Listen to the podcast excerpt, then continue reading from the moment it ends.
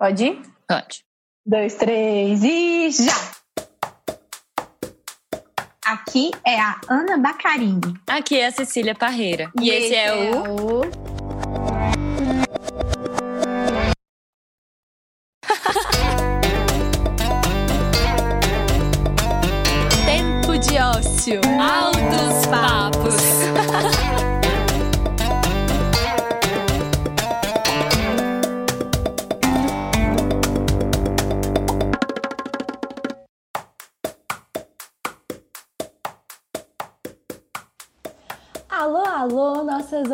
ouvintes e nossos ouvintes queridos. Alô para você que está ouvindo a gente pela primeira vez. Bem-vinda e bem-vindo. Nosso programa tem como premissa trazer para a mesa pessoas que não se conhecem. Porém, hoje estamos quebrando o protocolo por um motivo mais que especial, gente. Nossos convidados já se conhecem e eles meio que sabem também sobre o que, que nós vamos falar. É isso. Trouxemos a dupla Clara e Sofia, o Marcelo Tofani e o Seste para batermos um papo sobre a indústria do entretenimento, a música e o cenário musical dos novos artistas e, claro, sobre Falei Demais, o novo feat desses quatro artistas maravilhosos. Hoje eu falei, falei, falei demais. Juro da próxima vez eu penso um pouco mais. E já citando os próprios artistas, hoje eu falei, falei, falei demais. Juro que da próxima vez eu penso um pouco mais. Realmente falamos demais. Se a gente não tivesse que encerrar esse programa, a gente podia ficar horas e horas nessa mesa de bar. Fica conosco então para ouvir reflexões, conhecer umas histórias de vida que podem ser narrativas de um filme e para dar umas boas risadas. Ah, e recomendamos fortemente que você ouça esse episódio com fones de ouvido. Você vai sentir uma experiência imersiva como se estivesse na mesa conversando com a gente. Acho que você vai entender do que eu tô falando. Bora lá! sou a Clara e na vida eu definitivamente sou a pessoa que fala demais, fala pelos cotovelos, fala até acabar a voz. Eu falo demais. Eu sou a Sofia e, em contraste com a minha dupla, eu sou a pessoa que escuta demais. Faz todo sentido, né, gente? A gente é que nem yin yang, a gente se completa. Às vezes eu falo demais também, mas eu sou mais a pessoa que escuta demais. Eu sou o Marcelo, eu sou a pessoa que fala demais também, que às vezes ultrapassa aquela linha do saudável, da convivência ali, acaba machucando as pessoas, falando demais, de maneira muito ácida às vezes, mas tenho tentado me policiar para escutar demais também, sabe? Além de falar demais e passar do ponto. Eu sou Seste e eu acho que eu sou os dois um pouco. Eu falo demais quando estou à vontade, quando não estou à vontade, eu fico caladão. Tem gente que acha que eu sou tirado na rua, assim, mas na rua eu gosto de ficar mais tranquilão, pá. Só quando tô com meus amigos eu balango daquele night. a pergunta que não quer calar aqui entre nós. Qual é a história de Falei Demais, gente? A gente ficou matutando aqui e chegamos à conclusão que pode ser, por exemplo, um flerte de quarentena porque a pessoa falou demais e depois não sabe como que vai ser daqui para frente, ou seja, daqui quando a quarentena acabar, que você vai ter que olhar no olho da pessoa. É um web namoro? Muito bom isso, velho, muito bom. Enquanto o compositor do refrão, né?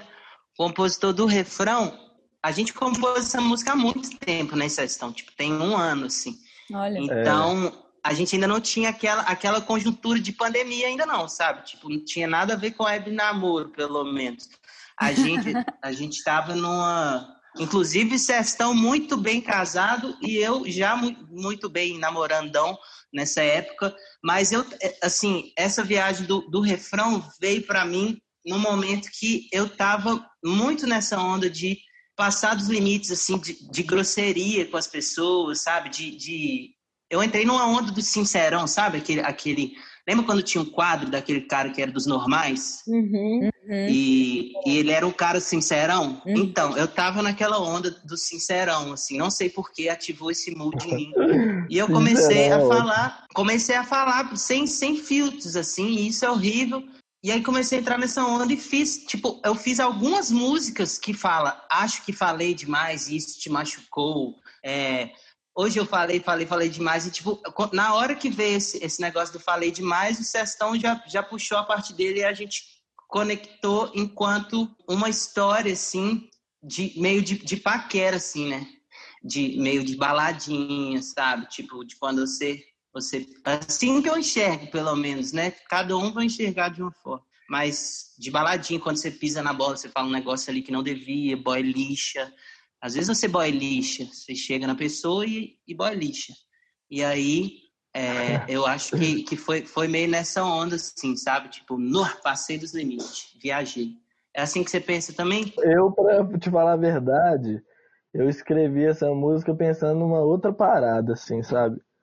que na real eu e Tofani escrevemos isso e na época eu tinha uma dupla, chamava Serte Bárbara, né, que inclusive as meninas cantaram a parte que eu e Tofani escrevemos para a Bárbara cantar. E nessa, ah. nessa época aí, o que que pega? Tipo, homem, normalmente nós é muito tolo, né? A gente sempre acaba falando demais, que nem bobo. Fragar, às vezes, pelo menos por experiência própria, assim, sabe?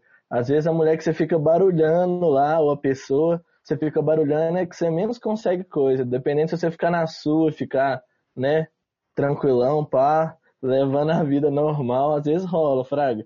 Né, eu escrevi essa música meio que zoando nós homens, assim, tá ligado? E a parte das mulheres, né, que no caso Clara e Sofia cantaram, é exatamente isso, falando vocês é bobo, enquanto vocês estão balangando demais, nós estamos aqui curtindo aquele naipe. Total, Olha vocês são bobão. Só, maravilhoso. Mas o mais massa dessa música é que ela pode ser ressignificada em um milhão de, de um milhão de maneiras diferentes. Total. Diferentes. Total. Tá rolando agora um challenge de falei demais que as pessoas é, simulam momentos em que elas falam demais. Então, tipo assim, tem tudo, velho a mulher que fala demais com a mãe, a mãe não faz o lanche dela depois, entendeu?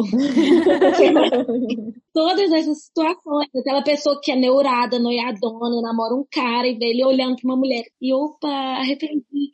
Tipo, eu acho que essa música, principalmente o refrão, é mais uma música de arrependimento, sabe? Uhum. Eu, é. eu realmente falo muito. Eu falo muito em situações de conforto e falo muito muito mais ainda em situações de desconforto. Eu ligo a chavinha e vai Claro, você é tipo aquelas pessoas que falam umas coisas assim, aí você vai dormir griladona, uhum. aí você fica vários. Eu sou eu essa faço. pessoa também. Três horas da manhã. Nossa, é aquilo que eu falei em 2008, velho. Eu também sou assim. Gente, também me identifico com isso. Nossa, velho, eu sou muito tolo com essas coisas, velho.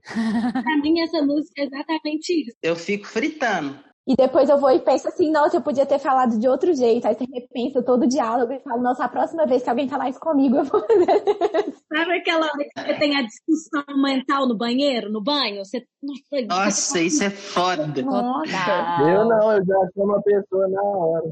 Eu normalmente eu não falo, né? Então é pior ainda, porque, tipo assim, enquanto eu tô. Enquanto tá acontecendo a situação, minha cabeça é assim, ó. Vou falar, vou falar, vou falar tá bom, tudo bem. Aí eu vou pra casa de casa, não tá tudo bem, velho. Não tá tudo bem. Você quer saber de uma coisa? Aí eu começo, aí eu liberto. Tipo assim, eu tenho esse negócio de, tipo, prender muito, sabe, dentro de mim. E aí, eventualmente, a fera sai. Nossa, mas quando sai, sai daquele naipe também. É, quando é assim, já era. É, não é legal. Já tipo, era, é legal já você era aprender a dialogar ali mesmo, porque senão, velho, se você guarda é muito ruim. É, mas às vezes a gente precisa de um tempo para elaborar também, né? Tipo assim, Amadurecer. Assim, para processar o que a pessoa falou, para processar o que a gente pensa sobre o que a pessoa falou. Aí quando a gente elabora, a gente fica tipo assim, velho, eu preciso de falar com essa pessoa agora. Aí começa a mandar textão. É. Eu sou super essa pessoa também. Mas tem formas de processar, tá ligado? Porque às vezes eu processo falando, tá ligado? Às vezes, eu, se eu ficar uhum. calado, eu não consigo processar nada. Se eu falo, eu exponho de uma forma que eu consigo enxergar, materializar o bagulho, fraga. Eu sempre acabo falando, na real. Sabe o que é muito bom? Essa coisa de falar, pra mim, eu, eu me expresso muito bem escrevendo por causa disso. Porque você escreve, aí você olha e fala. Total. Bota fé. Uhum. Nanana. Hum, era isso que eu queria falar. Porque às vezes você falando só sai o negócio. Quando eu ali, preciso sabe? falar sério, é assim também porque é difícil falar sério falando. Pelo menos eu não consigo falar muito sério, assim, sabe? Olhar nos olhos da pessoa e falar, tipo assim. uma ideia muito reta, sabe? Eu também não, eu penso que eu sou um panaca se eu fizer isso. É, tipo, eu tenho esse problema.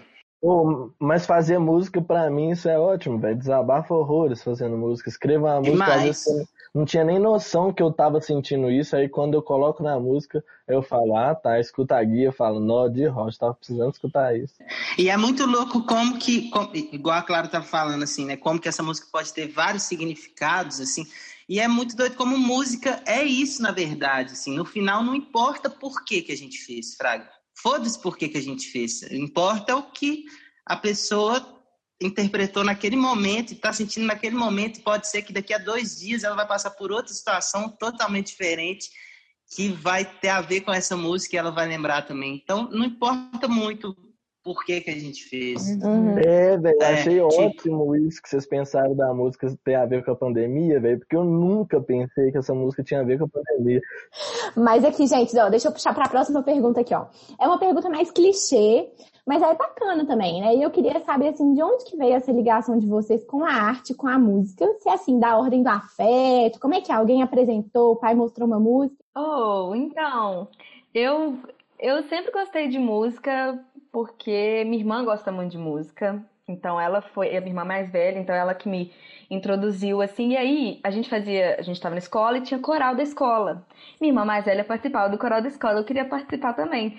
E o coral era super legal, tinha vários amigos e tal. E aí eu comecei, eu entrei no coral com oito anos, de rolê mesmo, tipo, ah, deixa eu brincar aqui. E ou amei, tipo, fiquei. Eu gostava até mais do que eu sabia. Eu tive que sair da escola, tive que sair do coral. Aí eu falei, nossa, tô sentindo muita falta. E aí, com 12 anos, eu entrei na aula de canto porque eu gostava de cantar. Não era porque eu sabia, nem nada disso, não. Só porque eu gostava mesmo. Eu entrei na aula de canto em grupo. E aí, foi isso. A música sempre esteve pairando aqui, mas ela veio por acaso e, e hoje estamos aí, né, gente? Ou eu não tenho, tipo, um marco para eu saber exatamente quando eu gostei de música ou não. Na minha família não, não rola muito essa conexão, assim. Meu pai gosta muito de rock clássico e me mostrava. Obviamente não foi ele que me influenciou, cantora pop. É, mas é, ou eu, eu sempre Ana me conhece, né? Desde e eu era muito tímida na escola, tipo, muito tímida, muito excluída, muito, muito introspectiva, demais, assim, eu era muito introspectiva. E eu passava, tipo assim, o fim de semana inteiro enfiada dentro da minha casa, com o quarto fechado lá. E eu acabei começando a assistir muito programa de The Voice, American Idol, tipo, eu devorava isso, assistia o da Alemanha, não sei porque eu acho muito doido esse tipo de programa, adoro.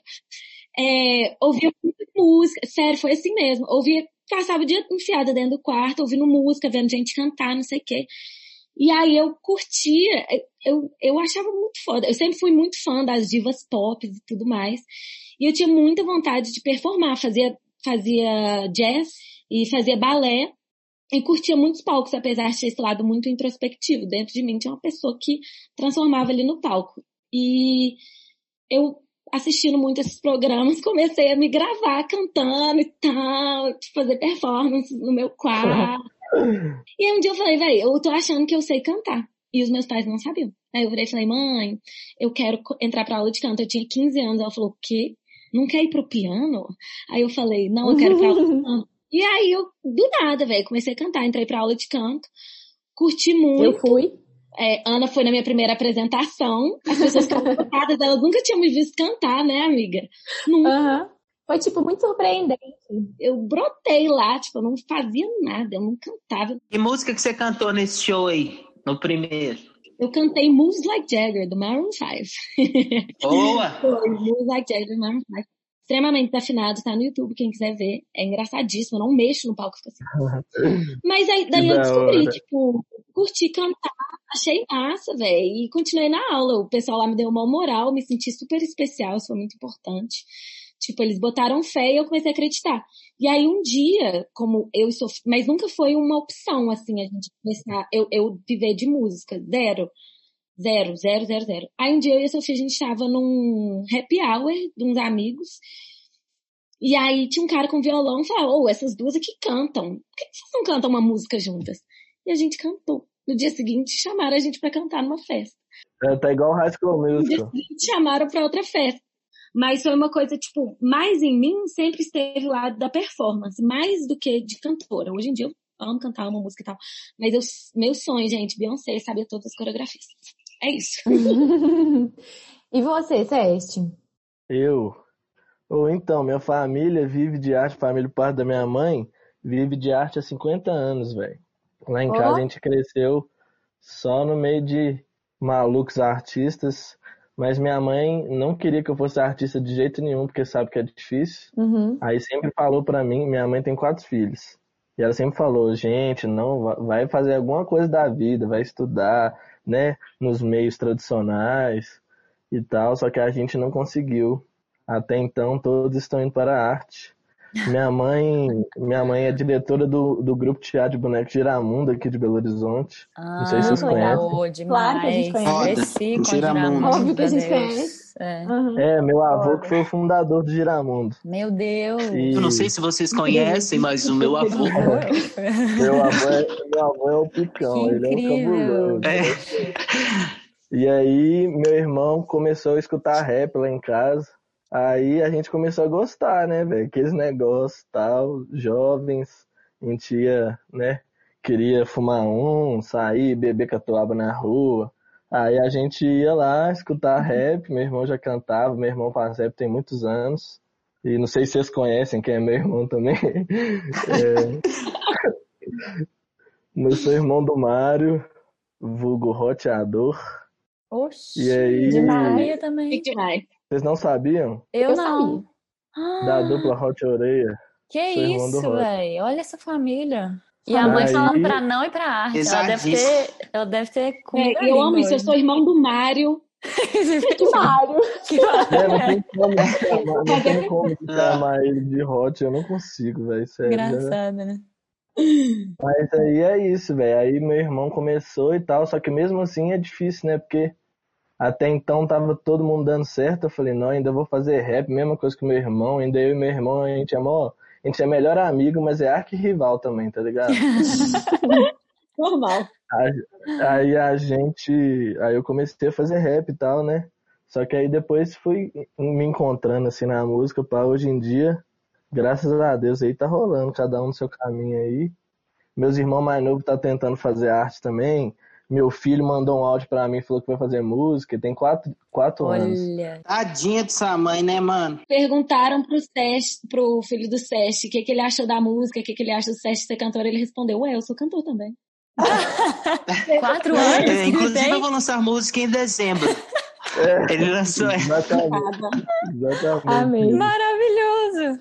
Marcelo, e tu? Como a Clara também, eu não tinha, eu não tinha nenhuma referência, eu não tinha nenhum músico na família que, que talvez assim tivesse me, me influenciado a ser cantor, assim. Mas o meu pai é um cara muito afinado, assim. Tem um, tem um vozeirão, pira em Cazuza, assim. Ele canta igual Cazuza. Meu pai tem a voz do Cazuza porque ele é muito, ele é tão fã do Cazuza que ele virou o Cazuza. E aí, tipo, ele ele acho que ele acabou me influenciando de alguma forma, mas eu não tinha nenhum parente que, que trabalhasse com isso, assim. Aí eu, eu queria mesmo, quando eu era pequeno, assim, até uns 12 anos, era ser goleiro. É, e aí eu jogava em time de, de base, assim, né? Quem nunca, né? Quem nunca quis ser jogador? de- Eu também, velho, tentei, tentei.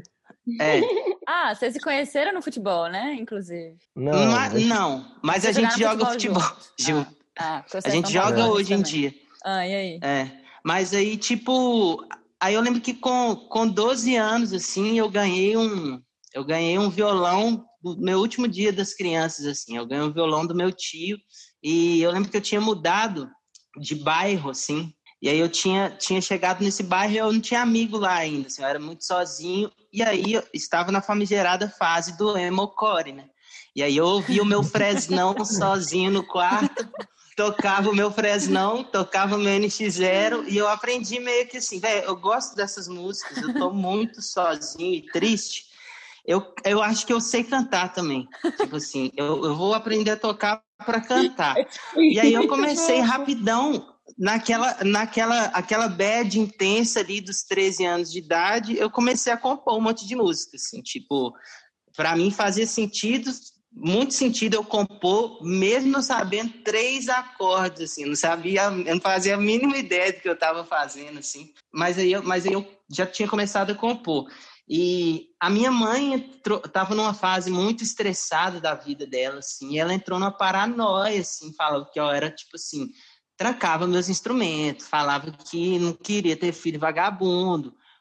Tipo assim, com um pouco de razão também, Fraga, porque é aquilo, né? Quando você não tem artista na família, isso é uma coisa que, que, que perturba um pouco, né? Tipo, a sua a minha mãe veio, veio de origem mais humilde assim. Então imagina para ela o filho dela virado, ela ralando lá e o filho dela ficar o dia inteiro no quarto tocando Fresno. Vou sabe? virar Tipo cantor, assim, né? Vou... É, é vou, vou virar cantor, tipo, e aí ela entrou nessa viagem assim e eu precisei sair da casa dela e morar com os meus tios super emocionante. Nessa época eu era romântico, assim, eu era um emo real, oficial. Eu falei com ela assim: mãe, deixei um bilhetinho, estou indo para a casa dos meus tios, morar com eles, vou fazer algo de bom da minha vida. Você vai ver, eu vou conseguir. Aí, tipo assim. Ai, meu Deus, eu amo Ah, Vamos fazer um filme. eu fui para casa dos meus tios, fui morar com eles e aí, tipo, eu, eu tinha muito aquele sentimento assim, sabe? Tipo assim, eu vou mostrar para ela, eu vou mostrar para ela. Vou mostrar pra ela, mano. Aí, tipo, eu comecei com 15 anos, eu comecei a tocar em bar, sabe? Tocando música dos outros e a música foi meio que meu primeiro emprego, assim. Já fiz panfletagem, já trampei um tempo obrigado no brechó lá que minha mãe abriu, mas assim, tipo, vou chegar na parte que tudo se resolve e que ela volta a ser o amor da minha vida. Tipo assim, aí eu comecei a tocar nesses bares de- dos 15 aos 17, aí com 17, tipo, eu tinha, eu tinha aquela ideia com os 15, assim, ó, se, se eu conseguir fazer com que a música seja o meu emprego, assim, é, pode ser só tocando em bar, pode ser, sei lá, fazendo qualquer coisa, tá bom, assim. Mas aí quando a gente, aque- aquela, né, quando a gente consegue uma coisa, a gente nunca fica fica contente, senta e fala, nossa, que ótimo, alcancei. tipo, aí eu, eu, eu entrei na viagem de que precisava ser as minhas músicas, de que eu estava cansado de cantar as músicas dos outros e que minhas músicas eram, eu botava no SoundCloud assim, e ninguém ouvia, mas quando as quatro pessoas que ouviam falavam que era bom, eu me, sentia. E aí um belo dia eu, eu quis fazer um show, assim, peguei uma, uma, uma garagem de, de um amigo meu e falei, vamos, vamos ver se rola. Comecei a vender, vender os ingressos na tora mesmo, eu mesmo, tipo, pra minha professora, pros meus amigos que gostavam da minha música, ia lá para dar uma moral, amigo do amigo. Aí, tipo, nesse show, eu lembro que eu tinha ganhado o mesmo tanto que eu ganhava tocando em bar. Aí eu falei, ah, se foda, vou, vou, vou tocar minhas músicas mesmo. Tipo, vou embolar nesse negócio. Aí lancei um EP. Aí depois, Rosa Neon, enfim. Eu tinha 15 quando eu comecei a trabalhar com músicas. Velho. Legal. Eu te conheci, eu acho que eu te conheci quando você lançou seu primeiro EP, não foi? Foi mais ou menos nessa época. Foi, não, foi? Não sei, velho. O John que te levou talvez. lá uma vez falando que você tava lançando negócio. É. Muito doido. E a gente fez o show, né, velho? Era o Corpo Fechado e o meu EP. Aí, com banda. Aí foi dessa época, acho que a gente mesmo. É, Nossa, é um filme. Legal demais. aham. É muita É um história. filme, sério. É. E deixa eu falar uma coisa com vocês. Ah, Vocês já contaram um pouco assim desse processo da música, né? Que Marcelo e Sérgio escreveram. Mas eu queria saber um pouco mais, assim, de como que foi o processo, como que vocês convidaram as meninas. Uma, uma coisa que a gente não falou foi: é, o Sérgio fez o convite, né, pra gente fazer essa música, a gente foi pro estúdio, e aí tava a Bárbara Leão, que era ex-dupla dele, e tava o Maori também, que é o produtor que começou a fazer essa música. Ele fez a, estrutura dela, assim, né, do beat, assim. Pensou com a gente que ia ser um reggaeton. Trabalha comigo até hoje e trabalha comigo tem uns 5 anos já, uns 4 anos. Então, tudo iniciou com o Sest, com uma ideia do Sest, que convidou o Tofani. É, Aí porque o que que pega? Tipo, o Tofani é meu amigo e nessa época a gente tinha acabado de começar a pelada a levar a sério, assim. Então a gente encontrava no mínimo uma vez por semana. E a gente sempre zoava ali na pelada e tal. E eu falei, mano, vamos gravar uma música comigo e tal. Sempre gostei pra caramba das músicas dele e tal. E ele também nessa época aí tava me dando aula de canto, pá. Aí eu É, falei, bora teve isso, né, velho? Teve. Aí ele falou, uai, bora, mano, bora. Aí gente- eu chamei ele pra ir, aí ele foi. Aí tava, é, né, no caso eu e Bárbara, Fit Marcelo Tofani. A, a música veio toda na- no estúdio, assim, tipo assim, a gente, a gente falou qual que é o tipo de som que, que a gente acha que é o intermediário entre o seu som e o meu. Aí não teve outra, reggaeton, tipo assim, reggaeton, vamos, vamos de reggaeton. Isso foi quando? Isso foi há um ano atrás, tipo, Não, foi mais de um ano, mano. Esse papo foi tipo abril do ano passado. Uhum. Bota fé, bota fé. É, aí tipo, a gente a gente fez essa música, compôs lá, né? E depois a gente chamou o Baca pra produzir, assim, que, que é um cara que, que trabalha comigo no Rosa Neon, então é- e o Rosa Neon tem muitos reggaetons, assim. Então a gente tinha tinha essa essa pegada de já de trabalhar junto, aí somou o Baca com o Maori, e aí a gente ficava quebrando a cabeça, né? Porque a dupla do Sérgio tinha, tinha acabado, tinha se separado. E aí, logo veio na nossa mente, assim, a Clara e a Sofia, tipo, a gente, de- depois de uma, de ficar pensando, assim, sabe, tipo, porque eu, eu acho que não é um, não é, não é preciosismo, não é, tipo, rasgação de seda, mas eu acho que tem, tinha que ter um negocinho para cantar esse verso, sabe, tinha que ter um, um molinho ali, uma malícia pop music, sabe, tipo, e eu acho que, que foi, foi perfeito, assim, super, super ficou bonito, super rolou. Uhum. Que é um encontro dos três, né? Dos três, das três vibes, assim. Casou perfeito. Era o que a gente queria, o que a gente precisava. Brotou na quarentena, né? É, ficou bem, ficou bem redondo, né? Dá pra ver os três o tempo inteiro ali. Eu, eu amo que, tipo, até no clipe a gente teve o cuidado de pôr a cara dos três, sabe? Assim, é, contar essa história que realmente é, uma, é um encontro de, de três artistas ali num, num ponto comum. É, É, ficou muito massa. Acho que assim, todo, nós três ficamos igualmente felizes com a música, assim, no final, quando ela chegou no ponto dela, que ela passou por uns, uns recalls de, de mix e, e de produção e tudo mais, não sei o quê. Quando chegou no beat final ali, foi assim, foi tudo que a gente queria, né, nós três. Foi muito massa. E o que eu achei mais da hora desse processo todo, velho, é que, tipo assim, por causa da, da pandemia, a gente não conhecia Clara e Sofia, né? A gente mandou isso tudo, aconteceu via internet. A gente pensou na Clara e Sofia e tal, a gente discutiu, né, alguns nomes que a gente tinha pensado, uma delas era Clara e Sofia, e nisso eu apresentei a ideia pra Sony, que, que trabalha comigo e tal. Aí a galera pirou, falou, nó, Clara Sofia é da mesma galera que rala comigo, a equipe delas é a mesma que rala comigo, se eu não me Uhum. engano, né? Não é isso, gente. É, a E mesma. aí a galera pirou e falou, não, é Clara e Sofia, é Clara e Sofia. Eu chamei as meninas, as meninas animaram e tal. E a gente não se conhecia, fez todo o processo de gravação e de reuniões e tal via, né, é, internet, pá. Véi, a primeira vez que eu vi elas foi no clipe, véi. Tipo assim, Que isso? eu lembro delas olhando pra cima e falando assim, nossa, você é alto, hein? Sabe? Tipo assim, essas coisas de quem nunca se viu ao vivo. Casou muito, né? A gente também, tipo, pessoalmente, rolou muito, muito tranquilo. no- Amizade. Porque tem vezes, né, velho, que é chatíssimo conhecer as pessoas pessoalmente. Mas dessa vez não foi, rolou demais. Artista, né, velho? Artista é chato, velho. Artista geralmente é chato, assim, né? Então é muito bom quando a gente encontra artistas que têm esse sentimento que é tipo assim, porra, tipo assim, ela poderia ser a minha amiga da escola que eu ia ser amigo dela, sabe? Tipo, foda-se que, que, que a gente tá, tá sendo amigo. É muito vaidoso, artista é muito vaidoso. É.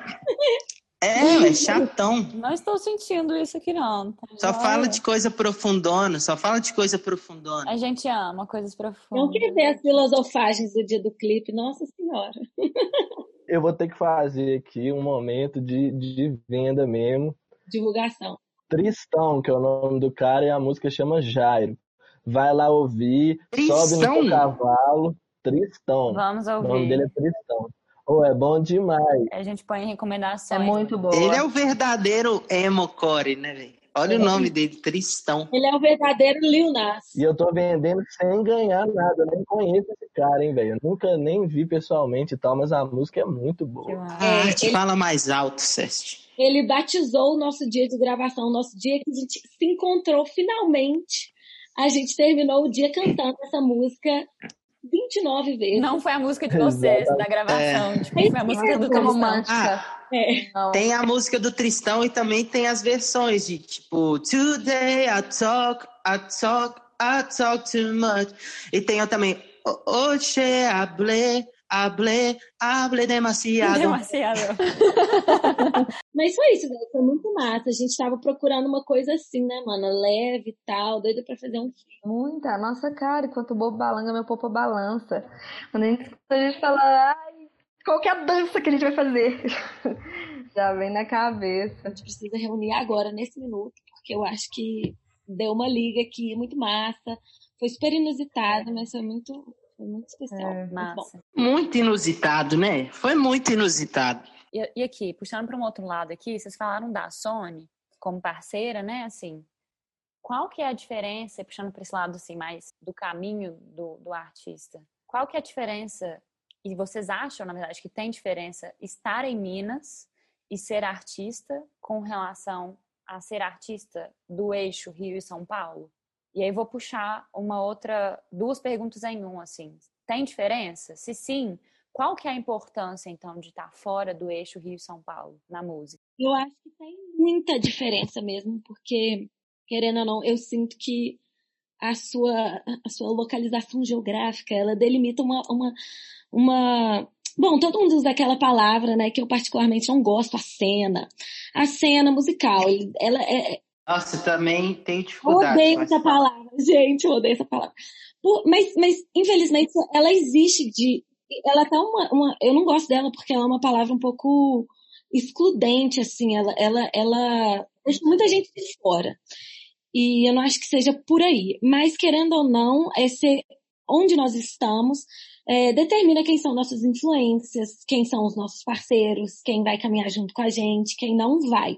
Tendo isso em vista, eu acho que é, não, não, não, é, não é algo prejudicial, de maneira alguma, mas dificulta um pouco a gente chegar nesse lado mainstream ali, dos artistas de São Paulo, da cena, carioca, não sei o quê. Mas eu, particularmente, não escolheria outra, entre muitas aspas, cena, outro lugar a nascer musicalmente por conta de influência, sabe?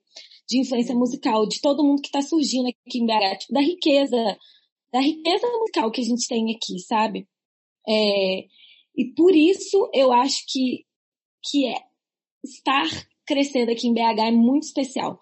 Porque tem gente- muita gente massa que saiu daqui. Tem a Lagum.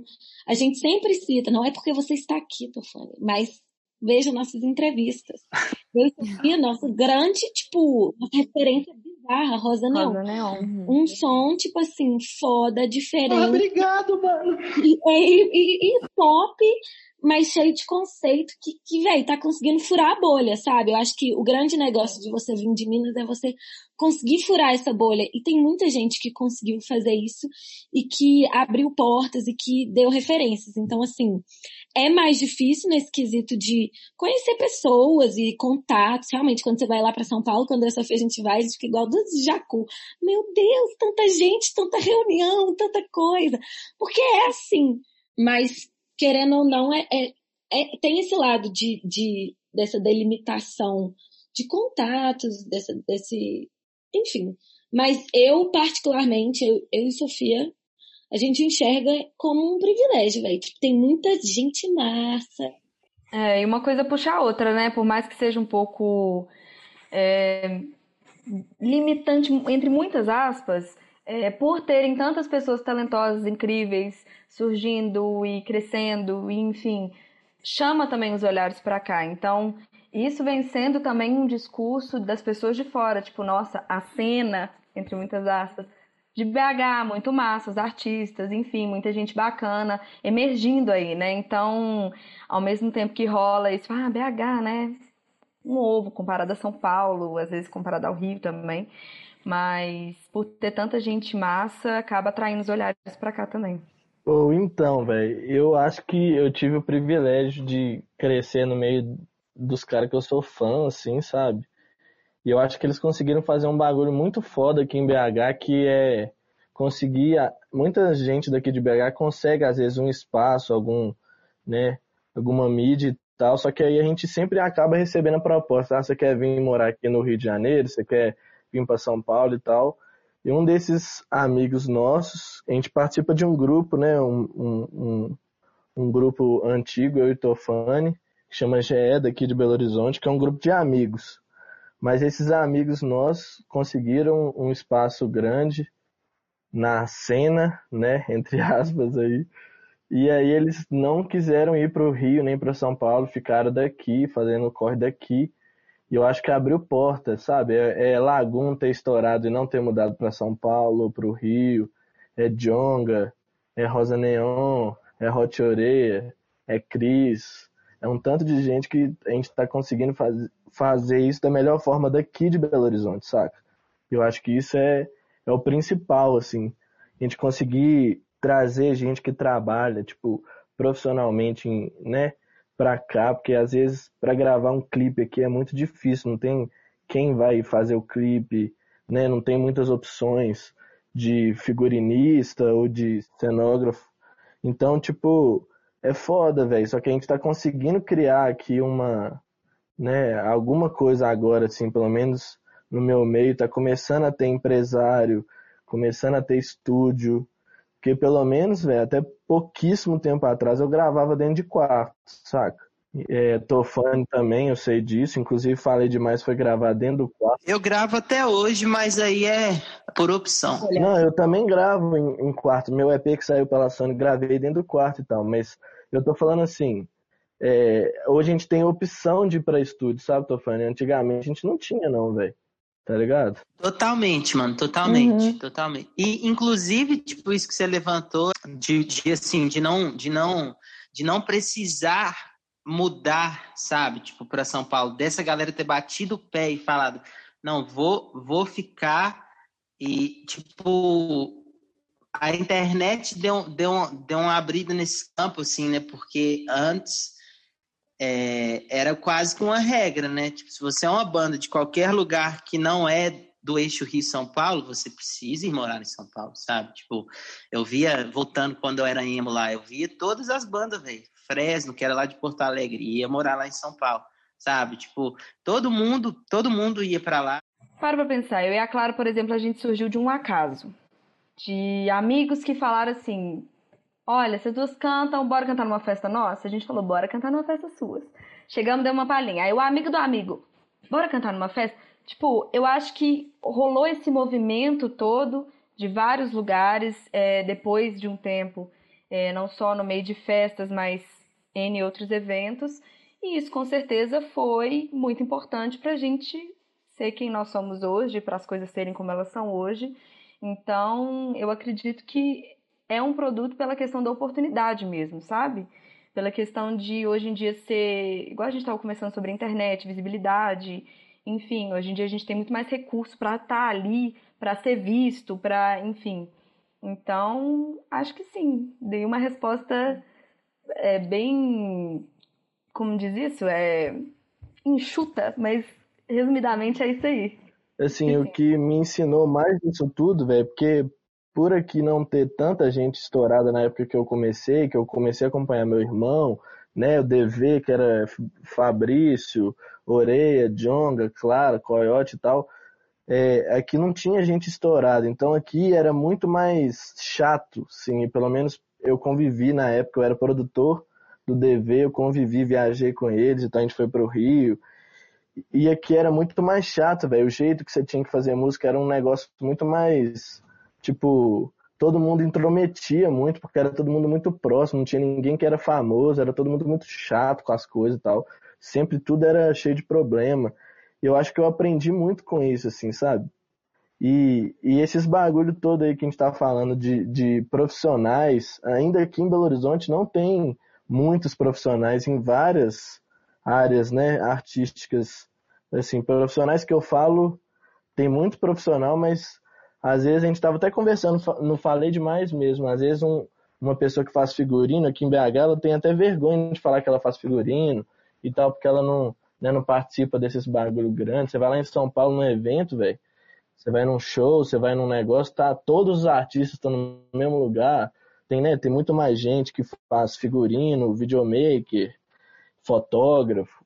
E pai, aqui a galera também começou a se conhecer muito, todo mundo se conhece e tal, ao ponto, por exemplo, né, de Seste, Tofane e Clara Sofia gravar junto, tipo, a gente é de lugares distantes, né, tipo, eu e Tofane somos da zona leste da cidade, as meninas são da zona sul, são de outra área, né, eu nunca tinha visto elas na rua e tal, a gente conseguiu fazer isso. Aqui em Belo Horizonte, por ser pequeno, a gente consegue chegar em alguns lugares que eu acho que lá no Rio e São Paulo, se pá, não, sei lá, velho eu tava, a gente estava até tendo essa conversa esses dias, né, amiga, com um amigo nosso que é, já fez clipe nosso e produz altos vídeos pra gente, o Oliver, que o mais massa, assim, de, de ir criando esses laços aqui, de ter essa, essa possibilidade de conhecer tanta gente e tudo mais, é porque é muito foda, velho. Você vê exatamente isso, a gente, pessoas, igual o Sérgio falou, não tem tanta expressividade, única e exclusivamente por uma questão de mercado mesmo, assim,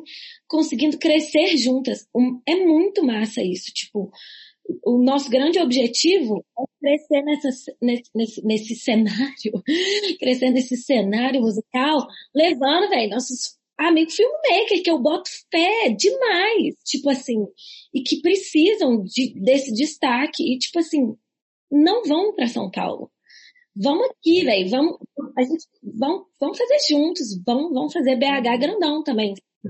Isso é muito foda, sabe? É muito bonito estar tá vendo isso acontecer também, né? Tipo assim, é, sei lá, a galera, a galera daqui, primeiro, todo mundo se conhecer e trabalhar junto, né? Tipo assim, sei lá, o Rosa é, tem música com Hot Oreia, tem música com Jonga, é, a gente fez a nossa música aqui junto, tipo assim, as pessoas de, de, de cenários que sejam totalmente diferentes interagem. Eu jogo pelada com o Seste, com o Hot, sabe? Tipo assim, todo, a, a, gente é muito, é muito nada a ver. Se você é de fora da cidade, você olha e fala, sabe? Tipo assim, por que, que a Clara e Sofia, o Sérgio e o Marcelo Tofani estão fazendo uma música junto? Que viagem é essa, sabe? Tipo assim, como assim? É, Rosa Neon é. e Hot Oreia? O que, o que que acontece? E não é um negócio de Instagram, sabe? Não é um negócio, tipo assim, é real, Fraga. Tipo, eu adoro dar esse exemplo da pelada, porque, tipo, é um bagulho, é convive, é genuíno, né, Fraga. A gente convive mesmo, assim, tipo, isso é a vibe legal interior de BH, assim, sabe? Tipo assim, a gente se conhecer e todo mundo participar das coisas um do outro. E aí começar a ver, sei lá, tipo, eu gosto muito de dar o de dar o exemplo da galera que é do background do Rosa Neon, assim. Por exemplo, eu acho que eles estouraram muito mais do que o Rosa Neon, na verdade. Eles se deram muito melhor do que a gente até então. Por exemplo, a Belly, que fez todos os clipes da, do nosso disco junto com o Vitor, ela tá fazendo um documentário para Isa no Netflix. Nossa, tipo assim, é basicamente. A, a, a, só isso, é, sabe? Só tipo isso. assim, o Vitor tá fazendo o clipe de Deus e o Mundo e concorrendo a prêmios com Hot Oreia, com John, sabe? Black Alien, velho. Black Alien, sabe? Tipo assim, ganhou prêmio com, com Hot Oreia. É assim, o, a, o, o tá Baca... disputando prêmio agora, MTV Milagre. Total, votem, votem, inclusive. Tipo, o Baca, que é o nosso produtor, assim, ele está produzindo o disco da Gabi Amarantos. Basicamente. Que massa. Nossa, e é muito legal ver isso acontecendo nesse momento, sabe? Porque isso está acontecendo agora, sabe? É de dois anos para cá e a gente está vivendo isso. A gente é parte isso disso. Que eu ia falar. Mano, tipo, a gente tem muita sorte, né, mano? Tipo, eu, pelo menos, eu fico muito feliz de estar participando da, das coisas de Belo Horizonte agora, velho, porque eu peguei um período que a galera sofreu muito. O Tofani também andava já com Sim. a gente nessa época. E era todo mundo quebradão, mano. Todo mundo, tipo, Doido. sem grana. Jonga, meu irmão, Fabrício, Cris, Clara, né? Essa galera toda aí, não era ninguém. A gente lutando. Eu, eu e Tofani tava lembrando esses dias aí de quando um clipe do meu irmão bateu 5 mil visualizações. Tubarão, todo mundo falou, tubarão. Caralho, Hot virou. Nossa, o Hot estourou, o Hot, Hot estourou, tá gente. Hot estourou. Hot estourou. Tipo assim, isso tem muitos anos, Fraga, tem tipo muitos anos mesmo. Então a gente, a gente, né, igual o Tofani falou, e a gente joga bola junto, a gente faz, a gente faz churrasco junto, e tem até um barulho legal assim da nossa turma, que o, na nossa turma o, o gigantão, o mestrão é o Jonga, né? E todo ano ele lança um disco no mesmo, no mesmo dia e tal. E todos os discos dele a gente estava presente no Nossa, dia do lançamento fazendo churrasco. Esse dia é sempre muito emblemático, todo ano. A gente fica muito bêbado, é ridículo. Isso é sempre a mesma pessoa, Fraga. Isso eu acho muito da hora daqui de BH, mano. Eu, eu queria puxar agora para um momento informativo. Roda a vinheta, editor.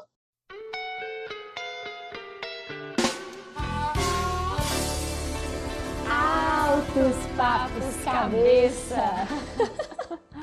Puxando um pouco do que a gente estava falando, né, que Minas Gerais assim é, é, muito reconhecida pela diversidade musical, né? Pode até ser considerada assim uma síntese meio que de tudo que rola de melhor vamos dizer. E a gente tem muitos, né, muitas referências, assim, além das que vocês falaram, de, de mais tempo, né, mais an anteriores, assim. Então, por exemplo, Clube da Esquina, Ari Barroso, né, e eu acho isso muito legal também de ser pontuado. Agora, mudando um pouquinho de assunto, né, eu vou entrar aqui em alguns dados que eu acho interessantes para a gente poder conversar um pouco melhor. Entre 1990 e 1999, as profissões culturais aumentaram cerca de 20%, ao passo que a população ativa, em seu conjunto, não progredia mais do que 4,4%. Na União, hoje, né, na União Europeia, as indústrias culturais representam 4,6% dos empregos, na França, o setor criativo ocupa 546 mil pessoas contra 225 mil no automobilístico e na Alemanha 719 mil contra 440 mil na química. Nos Estados Unidos, a indústria do entertainment tem oito vezes mais empregados do que a automobilística. Essa é uma referência do Lipovetsky e do Seroy, 2015, página 110. E a gente vai puxar também um dado de 2018 é, do relatório global da IFPI, que mostra a expansão de 15,4% na receita de música no Brasil. E assim, eu acho que isso tem tudo a ver com o que a gente estava falando, porque é muito louco pensar nesse crescimento, né? Nessa expansão que vocês estão falando que aqui em BH foi nos últimos anos, né? Isso que a gente pode ver aqui por esses dados que, mais ou menos ali pela década de 1990, isso já estava acontecendo mundialmente falando. E a pergunta, depois do momento informativo, é: você se tem como um produto desse boom? Eu, eu, eu não, não me sinto impressionada por esse número, porque eu sou uma grande consumidora de tudo que a indústria do entretenimento me oferece. E eu vejo que, tipo assim, a movimentação é bizarra. E nós que acreditamos em arte, que mexemos com arte, que vivemos disso, a gente sabe o tanto que ela está em todos os lugares. É por isso que a gente existe, né? Por isso que a gente está aqui, por isso que a gente aguenta tudo que rola. E eu vejo sim essa, esse movimento de, de expansão junto com a liberdade criativa que veio acontecendo. É, acho que é muito um, um acontecimento paralelo a todas as evoluções e toda a história que a gente já viveu, falando de Brasil. É, fico, acho esses números maravilhosos, muito apesar de hoje em dia nós estarmos vivendo em desgoverno que enxerga a arte como uma coisa completamente coadjuvante, o entretenimento como um nada, mas o entretenimento e a produção cultural, a expressão cultural do nosso país é basicamente nosso maior tesouro. E graças a Deus a gente vem tendo espaço para para que ela se multiplique exponencialmente assim.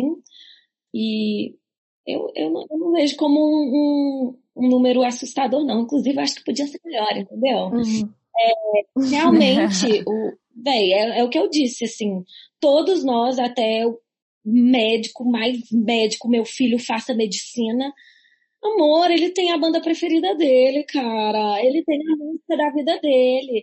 Ele tem a música do casamento. Ele conquistou a gatinha dele falando de arte das coisas da vida que tem um filme predileto. Tipo assim, realmente, velho, a gente pensar nisso é, é, é, isso que movimenta.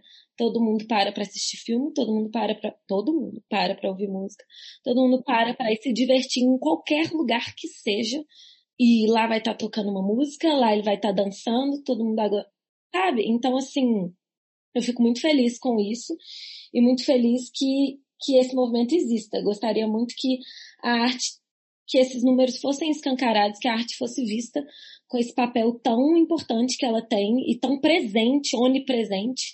E, mas é isso, eu consumo, consumo tudo isso aí que você falou, mais que carros. Então, eu acho que é isso, eles são coerentes. Uhum. Você, você considera assim que além de ser um consumidor, então você se entende como um produto de, desse boom, assim? Me entendo como um produto desse boom. 100%, igual eu falei. Eu comecei a cantar porque eu assistia TVZ inteiro, de 9 horas da manhã até meio-dia e meio sempre, todos os dias, MTV Hits, e clips, e filmes, e, e tudo isso, assim, a, é, principalmente cultura pop. Esse boom de, de cultura pop, para mim, me moldou nos meus maiores desejos, assim. Então, eu sou, tanto, tanto eu sou um produto da minha vontade, a minha vontade é um produto disso, é, é, o meu eu artístico, quanto todas as oportunidades que eu tenho, assim. É, a gente foi ensinada e a gente a gente aprende todos os dias com todas as pessoas que aparecem aí. E, então, acho que toda, toda pessoa que, todo númerozinho aí, toda pessoa que é esse número aí, teve uma, uma importância, assim, homérica no nosso, na nossa formação. E eu sou definitivamente um produto, com certeza. A arte é muito questão de inspiração. Eu espero muito que a gente inspire alguém e imediatamente essa pessoa vai se tornar um produto. Mara. Tenho muito que você falou sobre isso, de todo mundo escuta música, todo mundo consome arte, todo mundo consome série, todo mundo consome filme. Também tem uns dados muito interessantes também da IFPI, né? A IFPI, não sei como é faz trem. Mas que todos os correspondentes, na média, os, os, as pessoas que responderam a esse relatório da, que, que eles fizeram, normalmente passam 18 horas por semana ouvindo música. Uhum. E mais do que da, mais do que a metade, 54% do, dos ouvintes da, da música e de, dessas pessoas que responderam essa pesquisa se identificam como fanáticos por música. É, e aí também tem números que entre entre os mais velhos, as pessoas de outras gerações assim, se, que não são as de 16 a 24 anos, com as gerações que já crescem assim no meio do, do, do Spotify da vida e tal, tal, tal eles também estão cada vez mais se relacionando com as plataformas de streaming. É, mais de 64% do, das pessoas mais, mais velhas, assim, né, de mais idade, uhum. estão se relacionando cada vez mais com as plataformas de streaming também. Então, assim, é, é, é, de, é de zero anos a, até a hora que você morrer, né, que a música está presente na sua vida e cada vez mais presente na vida com a facilidade do Spotify, do, né, assim, não só Spotify, mas da, internet, das, de plataformas online gratuitas também. Só queria complementar uma coisa que da fala da Clara de estar tá vivendo um desgoverno, né? Acho que ninguém aqui nessa conversa tem dúvida disso. Mas uma coisa que eu gosto muito de argumentar com as pessoas que pensam diferente de mim politicamente, principalmente em quesitos liberais, é que cultura também é economia, né? Eu acho que as pessoas têm um discurso de que é, é, medidas econômicas, falando politicamente, tem a ver apenas com tipo controle do capital, né, de quanto que está valendo o nosso dinheiro, etc. Mas a cultura produz capital e ela emprega muita gente, né? E esses dados estão aí para provar isso. Só, só porque é a hora dos dados, véi, deixa eu contar aqui que era mais, não sei se é isso, não sei, posso estar falando errado muito, muito errado. Mas o K-pop é um, pro, é um projeto governamental, entendeu? Vocês têm noção? Cabuloso.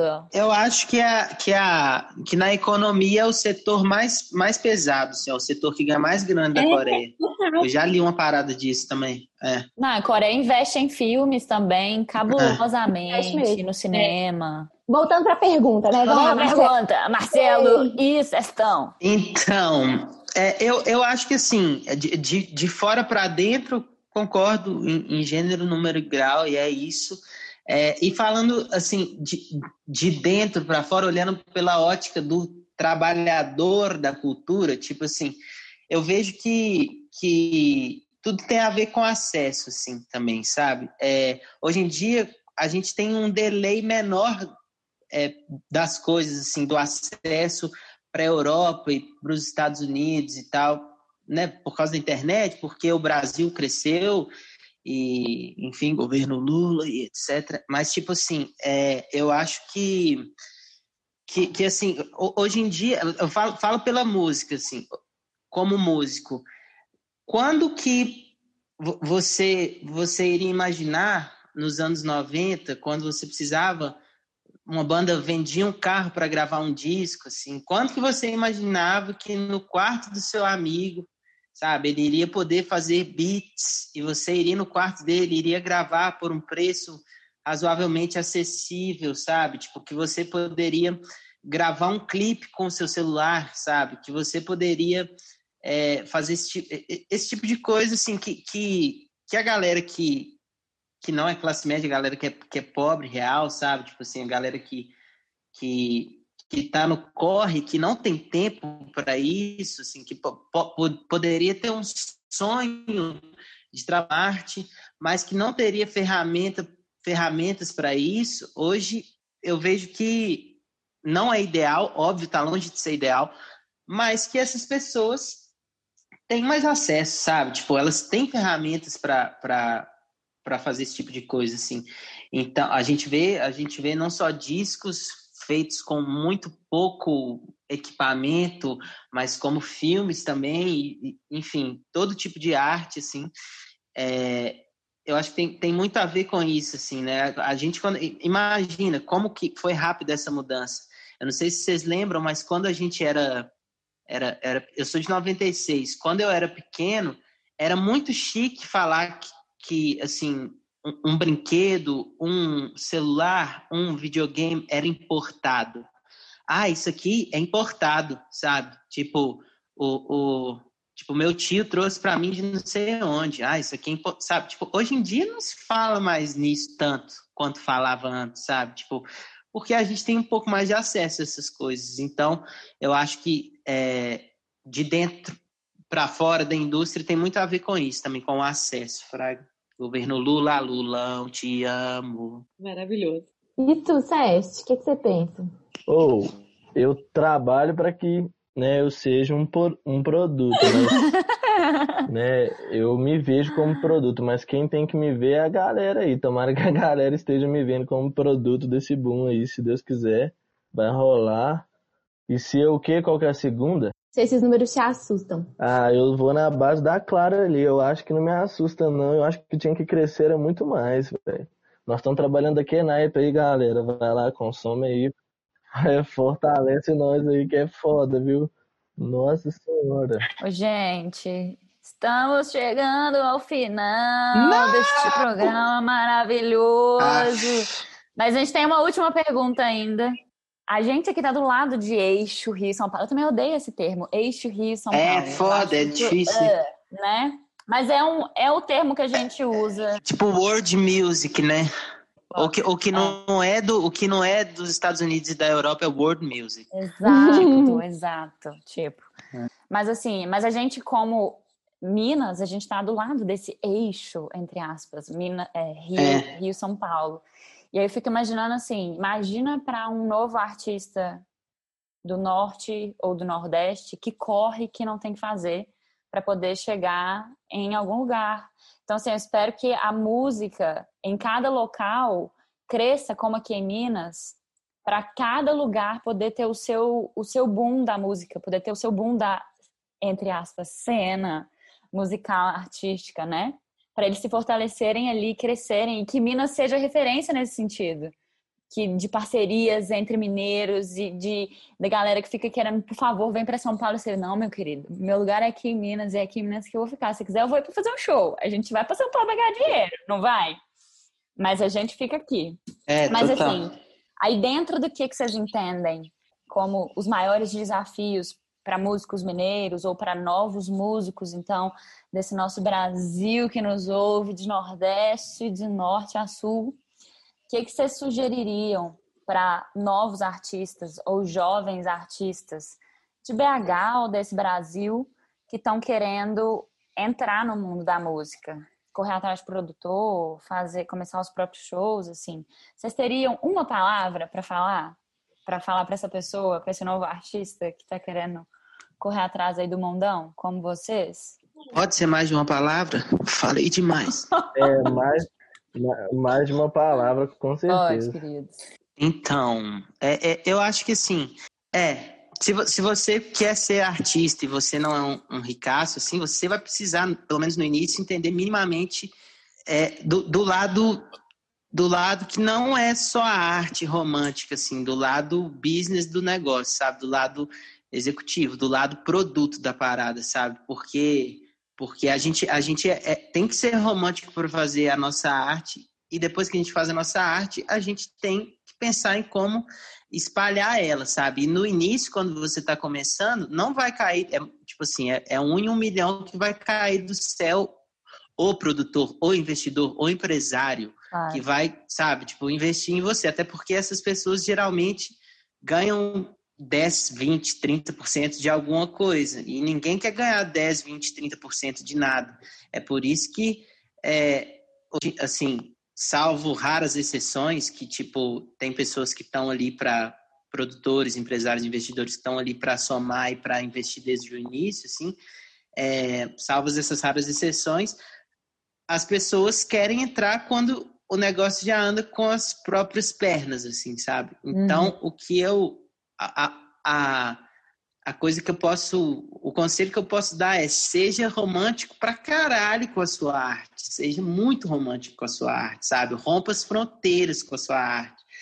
Fume seu baseado e componha sua música em milho verde, sabe? Mas, tipo, depois disso, depois disso, você precisa saber como você vai fazer chegar nas pessoas. E você não precisa esperar alguém chegar e te ajudar. O príncipe encantado do cavalo branco, Uhum. ricão, sabe? Tipo, é, correr com suas próprias pernas, fazer Uhum. seu corre mesmo. Como que chega nas pessoas e como que você vai colocar o seu prato de comida na sua mesa, né? No final, tudo se resume a como chega nas pessoas, né? Porque É. as pessoas que vão botar o prato na sua, na sua mesa. assim. De fato, É verdade. isso. Ou Verdade. complementar o que o Tofani falou, porque eu concordo com isso tudo aí. Mas eu acho que assim, na real mesmo, eu acho que é estudar pra caramba, Fraga. Muita gente fala, ah, não, vou parar de estudar pra viver da arte, mas aí você tem que estudar muito. Pelo menos eu, velho. Ainda mais eu que era vagabundo na escola, filho. Aí pra fazer música eu tive que estudar daquele naipe mesmo, do jeito que eu nunca tinha estudado. E outra coisa é, tipo, não achar que cai do céu, assim, sabe? Muita gente, eu mesmo errei muito no começo fazer uma música boa e falar, não, essa vai, essa vai, mas igual o Tofano falou, pra essa aí, velho, é muito, muita coisa que tem que acontecer. Não é só a música ser boa, não é só você ter um empresário, não é só você soltar no dia certo, não é só ter o, o clipe mais doido. Às vezes você faz isso tudo e ainda a música não bate. É, é muita. São pequenas porcentagens de muita coisa para para uma coisa dar certo. Então, E dar certo ainda é relativo, né, mano? Tipo, tem isso também. Tipo, o sucesso de cada um também, né? O que, que você quer alcançar, cada um? eu tenho amigos que são famosos na internet e tal. Tem várias músicas aí, várias músicas, várias mesmo músicas estouradas na internet e ele não gosta de fazer show e tal, ganha dinheiro de stream, fica de boa em casa, fazendo música em casa, é o que ele gosta. Então, tipo, cada um, né, cada um acha o seu seu né, o seu, a sua meta ali para tentar alcançar e tal, mas pra cair do céu, velho, são pouquíssimas pessoas que têm sorte, assim, eu acho que, né, todo mundo, né, essa sorte gigante, né, porque a gente conta com a sorte sempre também. Mas é, é trabalhar pra caralho, estudar pra caralho e, e, e assumir, né, velho? Porque eu acho que fazer música igual a gente faz, que é música autoral, né, é um bagulho muito sério, assim, sabe? Você tá escrevendo e, e né, mostrando para as pessoas um bagulho que, é que é uma, muitas vezes é uma opinião sua, um ponto de vista seu, que, né, você não sabe até onde aquilo ali pode chegar, né, a responsabilidade que você tem ali ao escrever, ao cantar, ao mostrar aquilo ali é muito grande. Então tem que ter todo um, um processo de entendimento do que você quer, do que você é, do que você quer mostrar, né? E essa parada é foda, velho. Não é, não é do nada que, né, que isso surge. Você tem que entender, né, o que que você, o que que você quer passar para as pessoas, como você quer passar, né, a melhor forma de passar aquilo, né? Ter uma identidade mesmo bem estruturada em você para depois você passar isso para as pessoas, né? Acho que basicamente é isso. São muitos pontos, né? E, e vocês, Clara e Sofia, para finalizar o nosso programa, se vocês pudessem dar um conselho, qual seria? Se fosse te dar uma palavra, Cissa, porque você pediu, eu, eu diria foco. Mas foco em todos os sentidos da palavra, assim. Eu acho que o que o Tofani disse foi, engloba você ter foco. É, foco no seu objetivo mesmo, entender que você está fazendo é um business cabuloso e que você tem que gerir Total. ou trabalhar com música é empreender. É um empreendimento. Empreendimento é uma, um empreendimento autônomo muito louco. E eu acho que é, é isso, é você ter foco, igual o Sérgio falou, estudar, foco. É, eu falo de uma posição privilegiada no sentido de, graças a Deus, as coisas para mim para Sofia aconteceram desse jeito, pelo acaso. E, e, e foi rolando, mas enquanto a gente não a bunda e estudou e encarou como, olha, que a gente tem é uma empresa, Clara Sofia, é um negócio, é o nosso trabalho e tal, as coisas não rolaram. Então, eu sempre tive, a gente, eu acho que o que mais define o meu, o meu, essa caminhada e o conselho que eu posso dar é foco. Foco em estude, trate como um negócio, cuide do dinheiro que você ganha, uma coisa muito importante que é foco também. Esteja atento às pessoas que você se envolve, sabe? Tipo, é uma indústria muito louca, muito maluca, muito interesse, muito ego. Então, do meu privilégio mesmo, falando, eu e Sofia, a gente teve a sorte de encontrar nosso produtor, o Lipe, um anjo, que brotou nessa época aí de eu e ela, a gente era falidíssima, a gente não fazia a gente errava tudo. E ele acreditou, e ele foi uma alma muito boa que cruzou nosso caminho. É, e, assim, é um pilar do nosso trabalho. Pela, pela alma mesmo, sabe? Pelo coração bom, pela uma, uma pessoa que atrai energias boas. Então, acho que é isso. E outra coisa muito importante, gente, é um conselho que eu quero muito, muito, muito dar. Porque é um conselho que eu me repito todos os dias, que eu peço para me repetirem. Enquanto a isso de parâmetros de sucesso, a gente vive numa, numa época muito digital, principalmente agora. Número não é tudo. Isso eu preciso repetir para mim todas as vezes.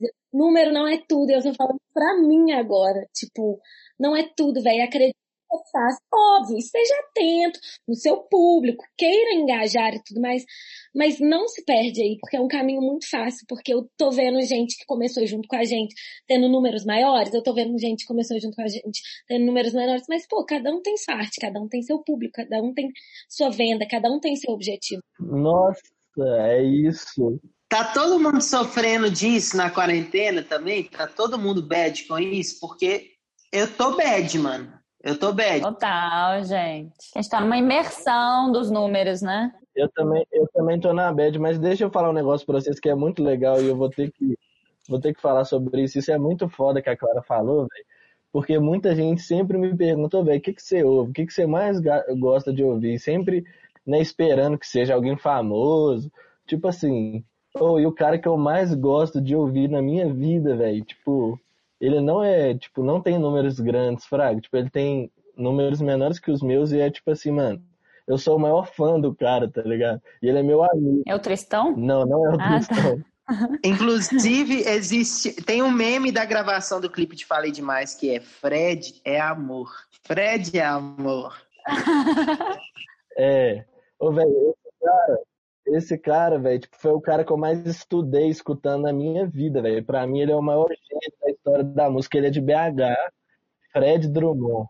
Nossa, velho. Oh, eu nunca vi o olho de alguém brilhar tanto como o do Sérgio quando fala de Fred Drummond. Namore Beijão alguém que fale de Fred Drummond como o Fred.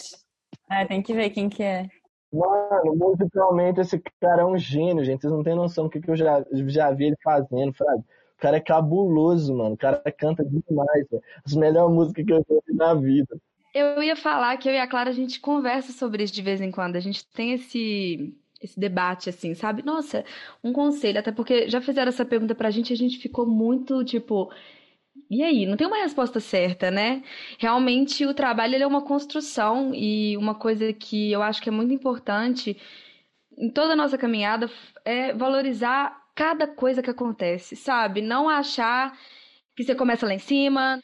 Basicamente, não se compare e valorize cada coisa que acontece, cada pessoa que vira para você e, e fala: Oh, que música legal, que trabalho bacana. Isso aí, essa música, sei lá, encaixou muito na minha vida. Esse é o tipo de coisa que move muita gente. Então, realmente é muito importante valorizar cada uma dessas pessoas e cada uma dessas coisas que acontecem. E essa questão da identidade também eu acho assim imprescindível, sabe? Ter o foco e assim, ter essa questão de quem que é, o que que eu quero falar, para quem que eu quero, sabe, quem que eu quero tocar. Claro que não existe uma, uma coisa específica, mas você ter ali um objetivo mesmo, isso é muito, muito, muito importante. Então, agir com muita paixão, com muito amor, mas com esse foco mesmo, que nem Clarinha, minha dupla, falou. Não, velho, Real, velho. Isso aqui podia virar nossa terapia, velho, porque todo dia eu me pego nesses pensamentos, assim, sabe? Tipo assim, velho, eu não consigo curtir legal. nada que eu alcanço. Eu sempre quero mais, eu fico triste, aí eu me comparo com o Justin Bieber, que estourou com 15 anos, sabe? Ah, não, amigo, não, isso não. Não, essa coisa de valorizar as pequenas conquistas é muito importante. Isso é uma coisa que o Lipe fala com a gente todos os dias. Tipo, uma pessoa que vira e fala, ou oh, amei essa música, eu falo, ei, bota demais. E você já fica tipo, super feliz, sabe? Só falar um negócio sobre Falei Demais, porque eu liguei pro Iago, né, velho, esses dias aí, falei, mano, porra, Iago, se a gente tivesse soltado Falei Demais sem a pandemia, caralho, mano, o que que Falei Demais ia virar, né, mano? Tipo, que isso, mano? Fiquei lá resmungando a cabeça do Iago. O Iago falou, que isso, Sestão, olha, tipo, tanto de coisa que tá acontecendo por causa de Falei Demais, Fraga. E realmente fui parar pra, tipo, pensar, mano, pelo menos na minha rede, nos meus amigos, na galera que me ouve e tal, rolou muita parada muito foda, Fraga, tipo, tenho certeza que na de vocês também, tipo, cabuloso, tipo, meu filho dançar e cantar e não parar de cantar, pra mim é cabuloso, Fraga, tipo, minha mãe, meu pai, então, legal, tipo. É legal que alcança várias, né, gerações, assim, é uma música que alcançou várias. Total. Isso pra legal. mim é, tipo, o mais é. importante, tá ligado? Porque a gente pelo menos na minha vida, velho, conseguir o respeito da galera que tá perto, o apoio e tal. Isso é, tipo, pra mim, coisa mais, né, tipo, o meu auge, fraga. Então, tô felizão com os bagulhos que tá acontecendo, tipo, da minha mãe cantar e tal. Minha mãe me ligou chorando. Porque, não, porque eu e meu irmão saímos na Rolling Stones no mesmo bagulho, né? Tipo, fazendo coisa diferente e tal. E minha mãe Emocionou, tadinho. Eu, mãe, te amo se você ouvir. Que isso, ela emplacou dois, hein? Aham. É, emplacou dois. Demais, é. Nós dois saímos em cinco, cinco negócios. No negócio da Natura lá também colocou eu e ele e tal. Aí, tipo, minha mãe, minha mãe emocionou total. Meu pai mandando no grupo da família. Massa. Meus filhos, lá, lá, lá. É, meus.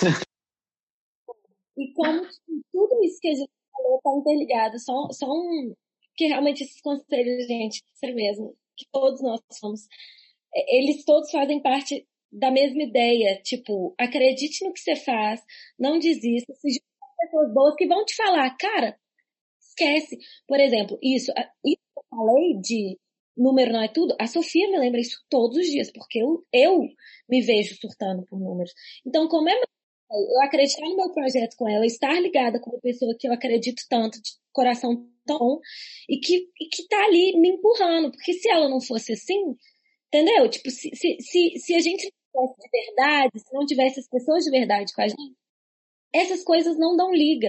Posso dar um mini exemplo? Rapidão, tipo, pra fechar, para fechar a minha fala, assim, só uma coisa. Virei pra Clara, porque às vezes a Clara fala amiga e tal, essa coisa de número, e Claro que eu me preocupo também, mas eu acho que tem outros parâmetros que são que devem ser vistos e ouvidos e tem que dar importância para eles também. Uma vez eu fui fazer um exame e no, no que eu cheguei no pronto socorro, no que eu cheguei no pronto socorro, tava lá, né, e tal, pronto para fazer meu exame.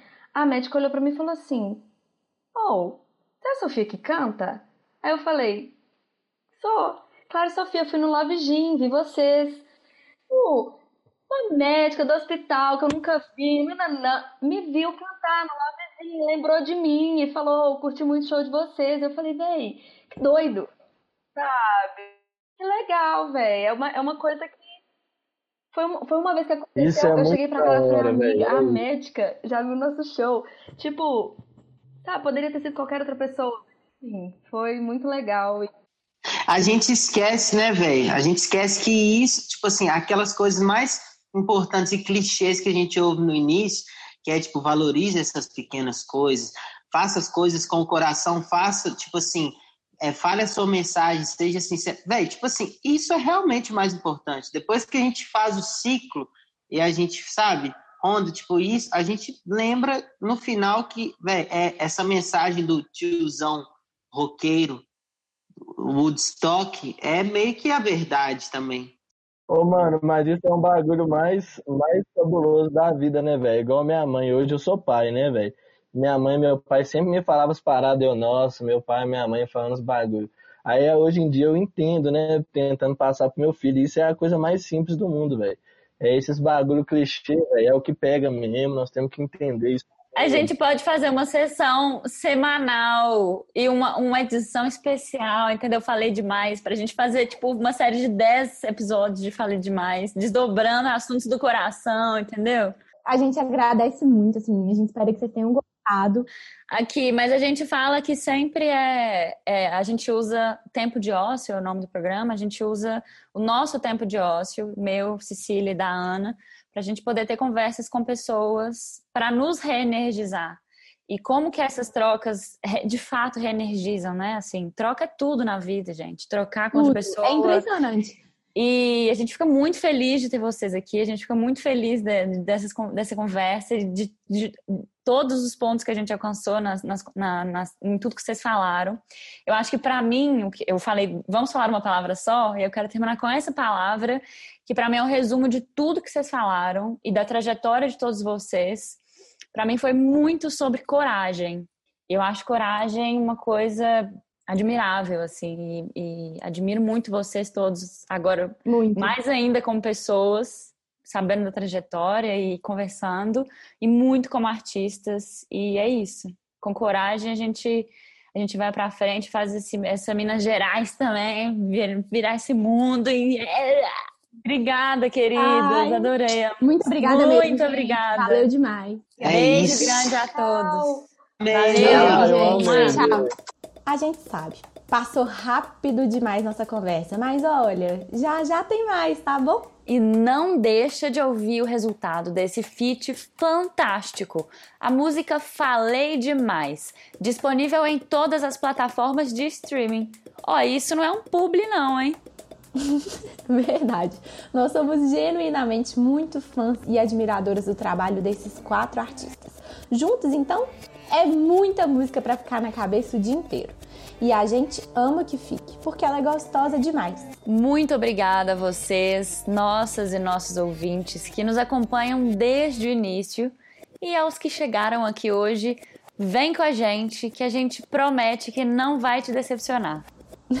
E continuamos sempre a nossa conversa nas nossas redes, arroba Tempo de Ócio em todas as plataformas.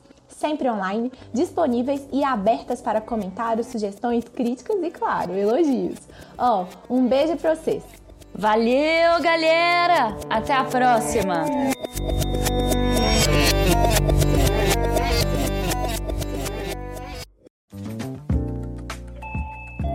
Você ouviu uma edição fonohouse.com.